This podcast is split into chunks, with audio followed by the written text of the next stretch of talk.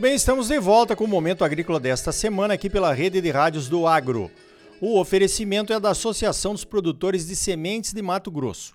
A Aprosmate trabalha junto com seus associados para garantir a qualidade das sementes que os produtores exigem e merecem. Olha só, nessa semana eu estive na Hungria, mas que barbaridade! Em 2022, o pessoal do Clube do Milho da Hungria esteve visitando o Brasil e, através da CNA, atendendo um pedido da Embaixada da Hungria, organizamos uma programação para eles em Mato Grosso. Agora, eles me convidaram para falar num congresso de agricultura de precisão que aconteceu em Budapeste entre os dias 6 e 8 de fevereiro. A minha apresentação foi na quarta-feira, dia 7. Aproveitei o convite para falar sobre a sustentabilidade da agropecuária no Brasil, é claro. A Hungria fica no leste europeu e é uma república parlamentarista. Tem um presidente e um primeiro-ministro. A Hungria tem uma área total de 93 mil quilômetros quadrados, ou 9,3 milhões de hectares. Seu território equivale ao estado de Santa Catarina. A Hungria planta 4,3 milhões de hectares entre cultivos anuais e permanentes. Esses 4,3 milhões de hectares de cultivo representam 46% do território. Desses 4,6 milhões de hectares, 120 mil são irrigados. As pastagens ocupam 800 mil hectares e as florestas ocupam 1 milhão e 900 mil hectares. As principais culturas são o trigo, com 1 milhão de hectares, o milho, com 800 mil hectares, e as oleaginosas, girassol e colza, que ocupam 900 mil hectares. A Hungria também produz sementes de hortaliças. A Hungria tem um rebanho de 2,6 milhões de suínos e de 35 milhões de aves. O rebanho bovino, somados carne e leite, tem 900 mil cabeças. A agricultura da Hungria contribuiu com 3,2% do PIB do país em 2022. O PIB é o produto interno bruto, né? Você sabe. Bem diferente do Brasil, onde o nosso PIB da agricultura é bem mais do que 20%. O valor total da produção agrícola da Hungria, incluindo serviços e atividades secundárias, aumentou 17%, mas a produção total caiu 18%. Esse resultado veio do aumento dos preços dos produtos agrícolas. A agricultura da Hungria é responsável por 4,3% dos empregos de lá. Aqui no Brasil, foi quase 27% no terceiro trimestre do ano passado. Né?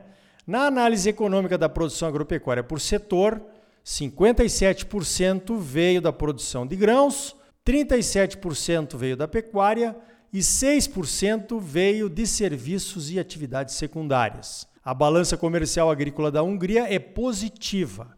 As exportações são responsáveis por 9,3% da renda da balança comercial, e as importações estão estáveis em 6,4%. Mais de 84% das importações agrícolas da Hungria vêm dos países membros da União Europeia. Os fornecedores mais importantes da Hungria na União Europeia são a Alemanha, a Polônia, a Eslováquia, que são vizinhos, né? e a Holanda. De fora da União Europeia são a Ucrânia, a Sérvia, os Estados Unidos e a China.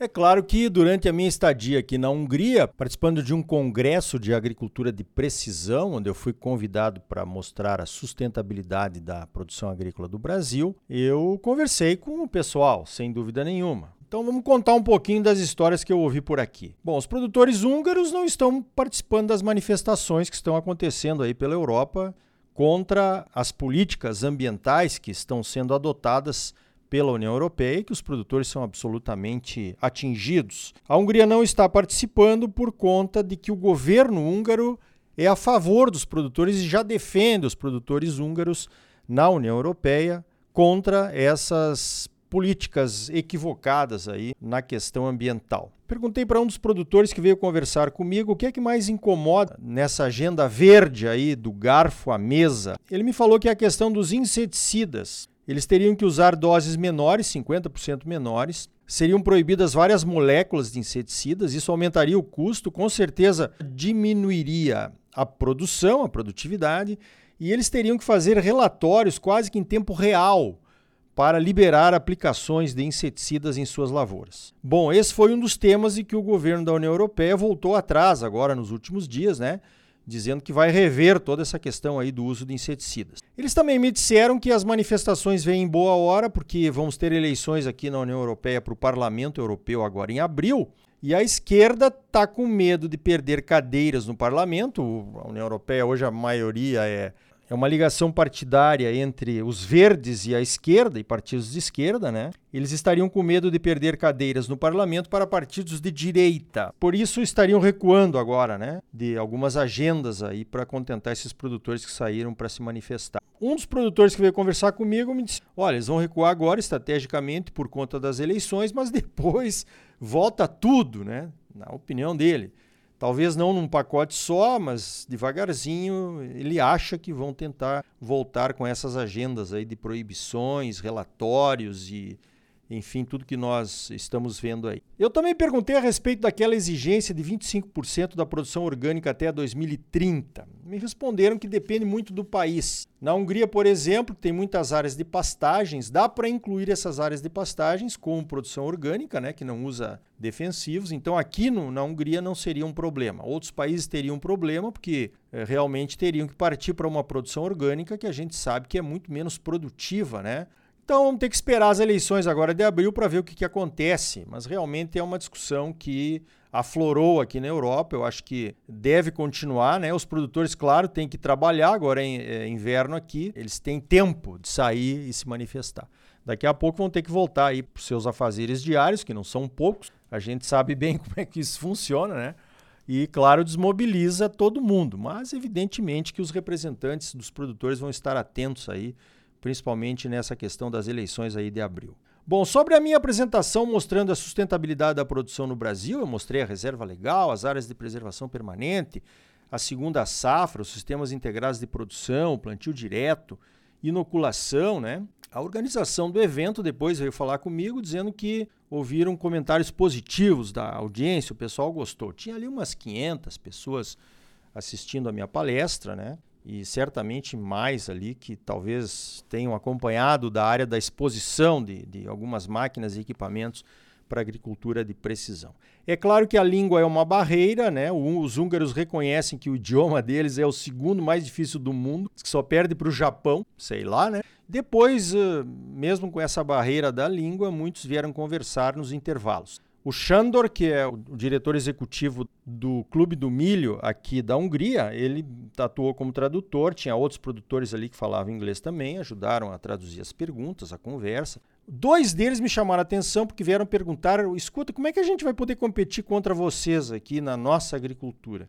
Um deles sabia do potencial de conversão de 20 milhões de hectares de pasto. Disse: ah, vocês vão converter agora 20 milhões de hectares de pasto. Eu digo, bom, isso vai depender um pouquinho do preço né, das commodities, que não está muito atrativo, ninguém, né, não, custa caro é, converter.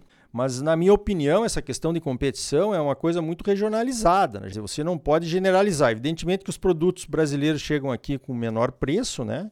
eles têm os subsídios aqui que ajudam a manter a produção agrícola, mas eu também mostrei lá na minha apresentação, por exemplo, que o poder aquisitivo dos europeus é quatro vezes maior do que o nosso. Se você dividir o PIB do país, Brasil, pelo número de habitantes, dá 10 mil dólares por pessoa por ano. Né? Aqui na Hungria são 40 mil dólares, é quatro vezes maior. Então eu também tinha tem um número aí que eu, que eu vi no passado, agora com a Covid, não sei se isso mudou muito, mas que uma família europeia gastaria de 8 a 10% do salário com alimentação, né? No Brasil é muito mais do que isso, evidente, mas enfim, se eles passassem a gastar 10, 12%, isso não seria um grande problema, né? E eu tenho certeza que talvez até nem precisassem de tantos subsídios assim, porque o poder aquisitivo da população aqui poderiam pagar melhor pelos alimentos, remunerando melhor os produtores, que poderiam investir melhor em agricultura de precisão, se tornarem mais eficientes. Essa questão aí do preço dos maquinários nos atinge aí também no Brasil, cada vez mais caros, vai limitando o número de produtores que têm acesso a essas novas tecnologias aí. O custo vem primeiro, né? Depois vem a economia. Você tem que fazer o investimento primeiro para daí depois tentar pagar o investimento e diminuir seu custo de produção ali na frente, né? Por exemplo, com agricultura de precisão. Então, na minha opinião, eu acho que esses problemas aí que a gente tem são comuns, mas as soluções estão aqui mesmo, né? Eu, se fosse um produtor europeu que tivesse aí com a produção ameaçada por conta dessas decisões malucas aí a respeito de mais sustentabilidade ou querendo tirar gente da produção agropecuária, claro que eu estaria reclamando do, da produção brasileira chegando aqui mais barato, né? É evidente isso. Não, não, a gente tem que se colocar no lugar deles, né? A gente entende perfeitamente que eles têm que brigar aqui para uma produção local maior Evidentemente que pelo tamanho da população, a terra, a área agrícola disponível aqui na Europa, eles não vão conseguir atender a sua demanda e terão que comprar de fora, né? Então, se tiverem que comprar de fora, que a gente possa mostrar aqui, como a gente fez, que eles estão comprando do Brasil, estariam comprando produtos de, com boa sustentabilidade, né? Mas nós temos que contar essa história nossa, né? Senão, quem conta são as ONGs aqui. E você sabe, né? História de ONG a respeito do Brasil é, um, é o samba de uma nota só, né? Só fala em desmatamento. Nos últimos 10, 15 anos, nós mudamos completamente a produção agropecuária no centro-oeste brasileiro. E vamos mudar muito mais, com muito mais sustentabilidade. Terceira safra, agora etanol de milho, você sabe, né? Em 25 minutos que eu tive de, de tempo ali para mostrar as informações, não, não dá para mostrar tudo, mas já tem mais produtores húngaros, como esses do Clube do Milho, que estiveram nos visitando em 2022, que gostariam de vir visitar o Brasil. Certamente haverá um, talvez um grupo em, em 2025 nos visitando. Vamos recebê-los com boa educação, né? gentileza, mostrar a realidade da nossa produção agropecuária aí do nosso Brasil.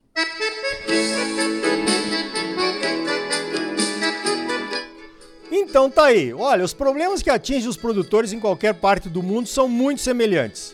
Eu acho que poderíamos nos unir, deixando as diferenças de lado, e trabalharmos em conjunto numa agenda comum, minimizando os impactos dessas legislações imbecis que tentam nos impor sem conhecimento nenhum. Se quisermos entrar em competição uns contra os outros, querendo provar quem é o melhor, mais sustentável, nós vamos perder todos.